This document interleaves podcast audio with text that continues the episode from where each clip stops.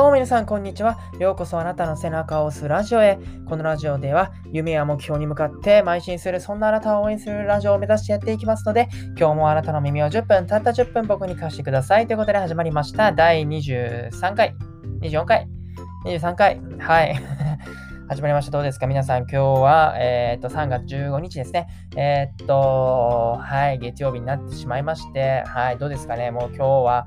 ね、なかなかね、本調子じゃないというかね、エンジン全開では仕事されできなかった人も多々いるのではないかと思います。はい、ね、人も、あのー、今日は暖かく、今日はですね、はい、いきなり暖かくなりましてね、えー、風も強く、花粉症がね、すごいね、本当に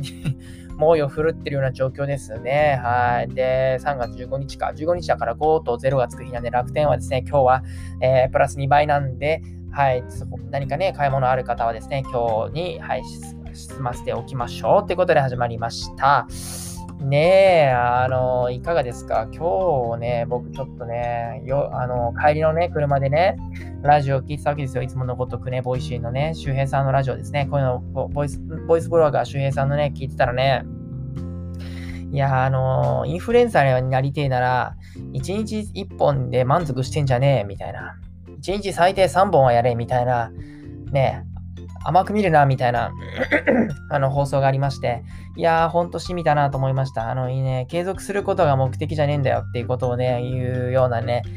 えー、ラジオ内容だったんですけど、本当にそうだなと思って、僕自身もですね、やっぱ継続をするっていうことに重きを置いてしまいましてね、重きを置いて、置いちゃってですね、あの、本質はですね、やっぱりね、皆さんにですね、まあ、愛されるラジオを目指す、あの、聞いて、愛される、聞いてもらえるラジオをやるっていうところが、まあ、本質なのにね、あの、毎日毎日一つでも投稿するってところがね、えー、なんていうのかな、目的化しちゃってね、手段が目的化しちゃってる、本当にね、この前僕が言ってた、えー、手段を目的目的を忘れるなと、手段を目的にするな、混同するなっていう話にすごく、ね、そう、まさか自分がそれに陥ってるとは思いもせずというかね、本当にあの図星でね、結構ね、しみましたね、あの内容は。うん、そうそうそう。まあね、とは言いつつもですね、僕はですね、1日2本も3本もできないので、あのやっぱりこれから意識してですね、あの質とね、量、質と量がね、掛け算というで、まあ、周平さんも言ってましたので、まあ、成果っていうか、結果はね、質量質と量の掛け算なので、まあ、量は増やせないにしても、うん、ちゃんとね、質というか、ちゃんと皆さんにね、届くような、えー、ラジオをやっていきたいと思ったのでありました。ということで、はい。そういうことですね。で、はい。で、今日のタイトルはですね、あのー、本を読むだけではほぼ意味がないんじゃないかってことについてね、話そうと思います。はい。どうですか、皆さん？あのー、ね、最近はというかね、大人になると本を読めとか、至るところで言われるじゃないですか。YouTube もね、ビジネス系 YouTuber の人たちもそう言いますし、やっぱ本は成功するには絶対必要だよとか、ね、あのー、社会人になって研修とかでもね、なんかね、偉そうにね、社会人のあなたたちへ本を3冊紹介しますみたいな、ね、言ってくる、くるじゃないですか。そのなんか、そのなんか人事の課長だ、部長だったり、そのね、そこの偉い人たちが。でも、あのね、僕気づいてしまってですね、ただ読むだけじゃ意味なくねってことにね、そう気づいたんですよ。というのも、僕ですね、大学4年生ぐらいから、あのいろいろあって、あのね、いきなり本を読み始めたんですよ。忘れもしないんですけど、今まで本なんて一冊も読まなかったのに、大学4年生、大学院の1年生、大学4年生の卒業するときかな。あのね、あの、金持ち父さん、貧乏父さんっていうロバート清崎さんの本を一冊読んだんですよ。ちょっとそろそろ俺も本読まないかんなーっつって読んで、そっから読み始めたんですよ、本をね。だいたいそうですね、それから月えー、4冊ぐらい読んでんのかな？多い時では月8冊？週2冊ぐらい読んだ時もありましたね。で、今でも最低でもですね、毎月本は2冊ぐらい買ってるんで、そう、社会人になっても本は2冊ぐらい読んでるんですよ。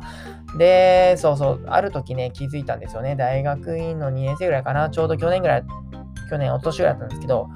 俺、僕結構本読んでんのに全然何も生活変わってないんだけどって そう。あのね、確かに考え方とかはね、刷り込まれるんで、変わってくるはいるんですけど、なんかね、あんまり、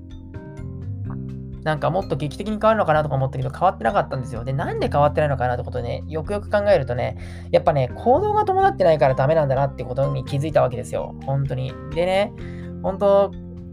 そう、行動がね、伴わないとね、何も変わらないわけですよ、本当に。うん、考え方が変わっても行動が伴わないとそこで止まるわけで。うん。で、しかもね、最悪なのが、その知識だけね、下手にね、あの、なんかいいこと言ってんなとか、すごく共感するとかあったりするじゃないですか、本読むと。そう。で、そこをね、あのなんていうのかな、知識だけを、ね、持っていくとね、あのね、あの、その知識をですね、みんなの前で披露とかしてね、ただの評論家になっちゃうんですよね。本当痛いやつじゃないですか、評論家って。うん。そうそうそう。だから、ちょっと、まずいなってことで、もうこれ、あのね、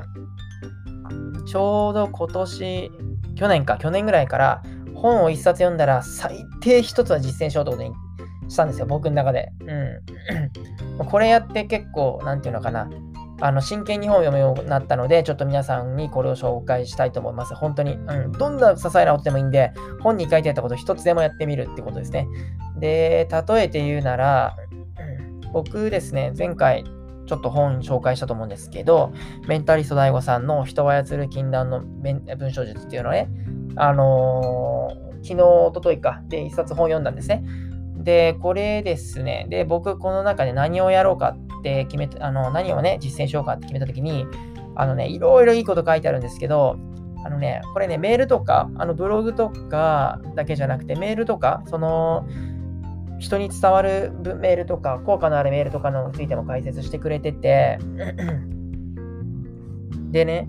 あの僕はですね、あのまあ、もちろんブログも書いてるんですけど、やっぱりね、社会人になってめちゃくちゃメールを打つわけですよ。1日何通ぐらい打つのかな ?10 通以上は打つんですけど、そういうことで、まずメールの中からちょっと一つ実験あ、実践しようかなと思ったんですよ。一番取り入れやすいと思ったんでね。で、その中で、すいません。で、あの、実践しようとしたのが、あのね、お世話になっておりますを廃止しようってことに決めたんですよ。ここに書いてある通り、ここにもここにも書いてあるんですけど、あのね、書き出しを少し変えるだけで第一印象はね、操作できるっていうのが書いてあって、確かにそうだなって思ったんですよ、これ。で、社会人でね、お世話になっておりますってみんな打つと思うんですけど、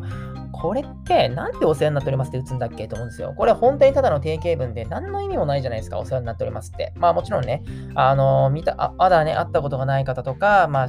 取引先の相手の方とかだったら、もちろんそういうね、まあ、いわゆる、なんていうのかな、そういう、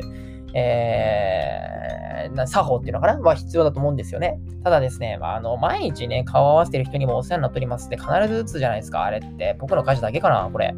これ何の意味もないと思うんですよ。うん。だから僕はそれをはい、あの、ここにも書いてあるんですけど、あの、初等効果っていうので決まるらしいんで、最初の頭頭でね、メール、あの、書きた文章っていうのは。だからそれを変え、あの、やめようということでですね、あの、お世話になっておりますと、極力配信することに決めました。はい。で、それ、例えばね、朝ならおはようございますとか、で、昼ならこんにちはとか、そうそうそう、みたいな感じにしたんですよ。で、で、これだけでですね、もうね、多分ね、あの、他のメールの人と、他のメールのね、えー、っとね、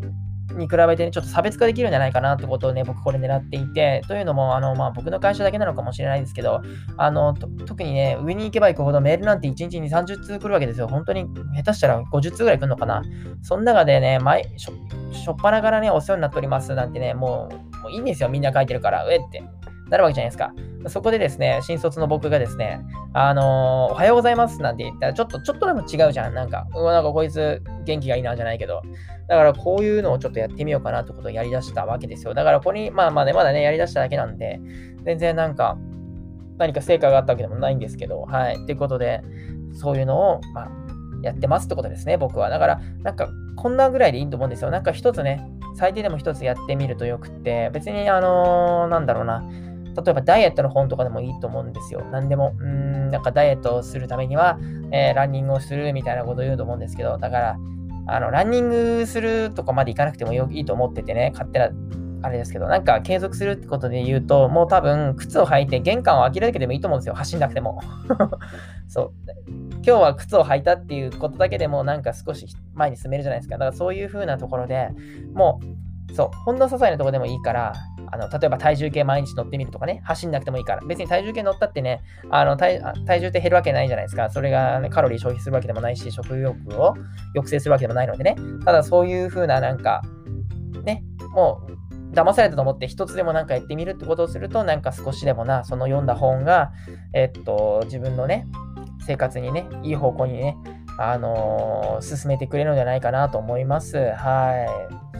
まあ、そうですよね。なんか、結局本読んだって、あの、頭で分かった状態だけなんで、結局腹では分かってないんですよね。だから、頭で分かってる状態で何か一つ行動することによって、そこから自分の中で何か新しいことが生まれるというか、気づきみたいなのがあって、そこからまた次のステップに行けると思うんですよ。僕個人的な意見ですけど、これはね。うん、だから、まあ、